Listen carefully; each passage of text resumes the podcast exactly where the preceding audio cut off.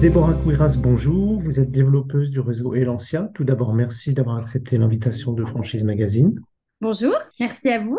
Quel est le positionnement de l'enseigne Elancia sur le marché de la remise en forme? Elancia est un groupe familial indépendant qui a été fondé en 2003 et on a commencé un lancement en franchise à partir de début 2017. Le positionnement d'Elancia, c'est né en fait de la conviction d'apporter une prestation de qualité à notre clientèle en équipant nos salles de matériel haut de gamme et en développant un protocole de suivi ultra personnalisé pour tous nos adhérents. On est la première enseigne et la seule enseigne actuellement euh, sur le marché euh, labellisé Sport Santé, ce qui nous garantit en fait un accompagnement de certains de nos adhérents qui sont atteints de formes de pathologie euh, à la pratique physique et sportive.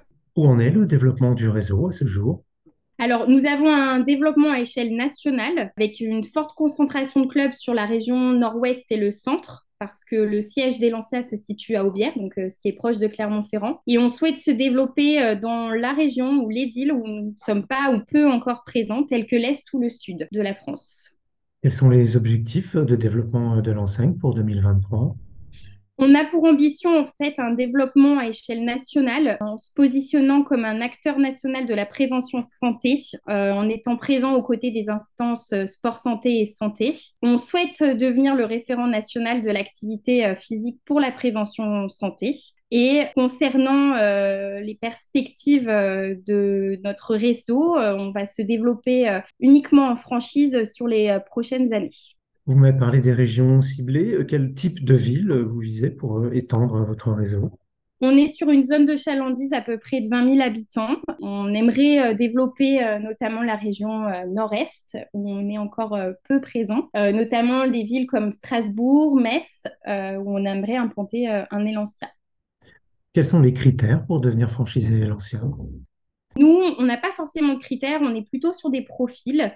Voilà, nos profils de nos futurs porteurs de projets, c'est la plupart du temps des salariés en reconversion professionnelle qui recherchent en fait une nouvelle aventure, qui recherchent aussi ben voilà, à se développer euh, en étant euh, indépendant, mais tout en bénéficiant en fait du confort et de l'accompagnement euh, d'une tête de réseau euh, comme Elancia. On a aussi des profils d'entrepreneurs qui partagent les valeurs du sport bien-être et plaisir.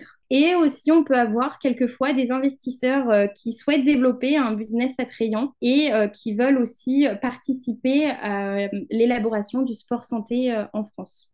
Et comment se déroule la formation, ces franchisés?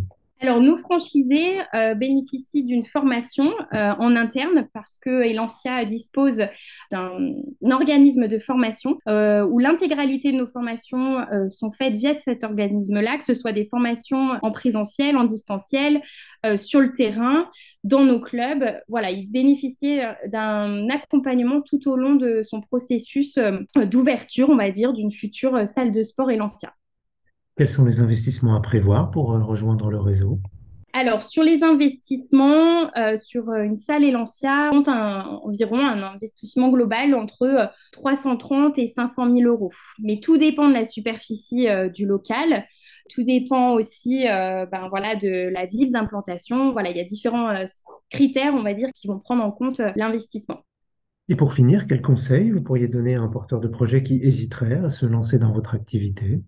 On va dire que le secteur d'activité des salles de sport va être euh, bouleversé ces prochaines années, notamment en fait avec euh, la médiatisation importante euh, avec les JO 2024 et la grande cause nationale qui va être le sport. Il y a des bonnes perspectives à l'horizon en France pour le sport où le taux de pénétration reste inférieur à nos voisins européens et voilà, il y a des nouveaux acteurs qui rentrent sur le marché, donc on sait que le, le milieu du fitness est en perpétuel changement et bouleversement. Donc voilà, je pense qu'il y a des belles choses à faire en plus avec euh, Elancia parce que voilà, on va toujours plus loin dans l'accompagnement de nos adhérents, que ce soit à la salle, en extérieur, à la maison, avec pour but final la santé de nos adhérents et leur bien-être au quotidien. Et on a à cœur d'améliorer aussi chaque jour euh, notre impact euh, environnemental, qui est aussi très important à l'heure d'aujourd'hui, grâce à différentes initiatives qui, qui, sont soutenues par nos équipes en interne, avec par exemple, on a enlevé tout ce qui était le papier, etc. dans nos clubs. Donc voilà, on est un petit peu euh, sur une démarche euh, environnementale aussi importante, qui est aussi une grande cause pour nous euh, chez Lancia. Déborah Couiras, je vous remercie. Je rappelle que vous êtes développeuse du réseau Elancia et que votre actualité est à retrouver notamment sur les sites Franchise Magazine et AC Franchise.